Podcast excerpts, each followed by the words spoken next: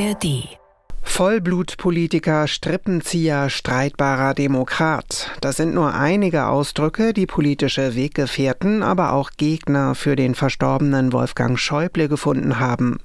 Mehr als 50 Jahre saß er für die CDU im Bundestag, so lange wie kein Abgeordneter zuvor, und hatte zahllose Ämter inne. Unter anderem war er Finanzminister unter Bundeskanzlerin Merkel und Bundestagspräsident.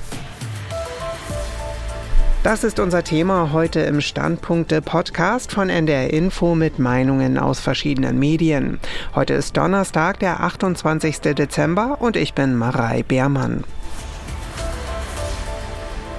Die Frankfurter Allgemeine Zeitung findet, Schäuble sei nicht nur eine Institution gewesen. Seine besonderen Fähigkeiten hätten ihn auch zu einem Phänomen gemacht. Welches Amt ihm auch übertragen wurde, man wusste, dass er daraus kein Schaustück zur Profilierung machen würde, sondern hinter Größe und Zweck seiner Aufgabe im Sinne der Verfassungstraditionen zurücktreten würde.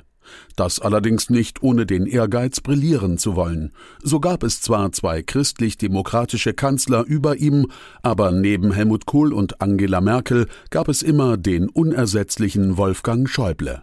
Für den Tagesspiegel hat Schäuble sein Leben in einem Maße der Politik gewidmet, dass man sogar von einer Epoche sprechen kann. Das Blatt stellt die Frage nach seinem Vermächtnis. Die Epoche Schäuble. Er war Binnenkanzler, Schattenkanzler, Schatzkanzler.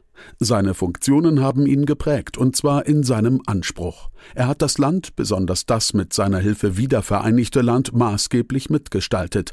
Dass die Republik heute so ist, wie sie ist, ist auch sein Werk. Die neue Osnabrücker Zeitung blickt auf Schäuble als einen Menschen mit Ecken und Kanten zurück. Er war nicht auf Sympathien aus, konnte poltern, war kein zurückhaltender Mensch, aber er hielt sich an die Prinzipien, die für jeden Abgeordneten Richtschnur sein sollten.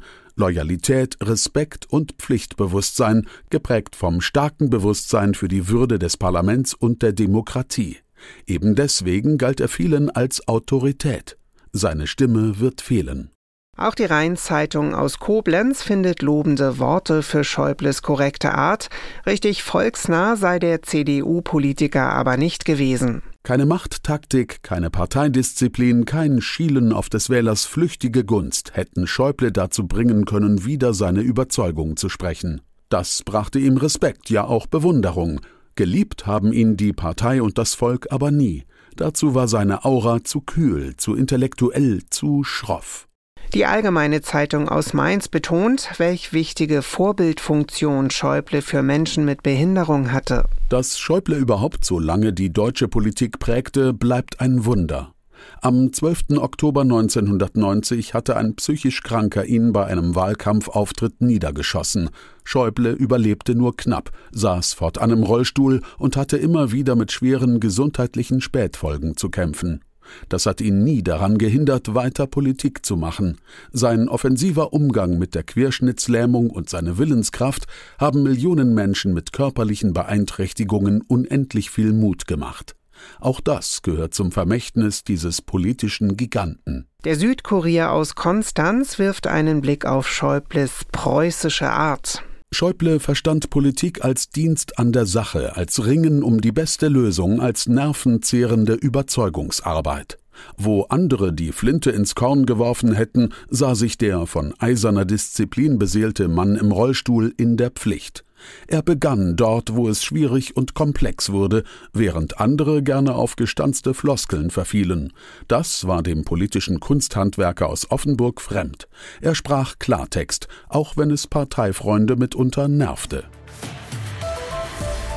Und das waren die NDR Info Standpunkte für heute. Morgen gibt es eine neue Ausgabe mit Meinungen aus verschiedenen Medien.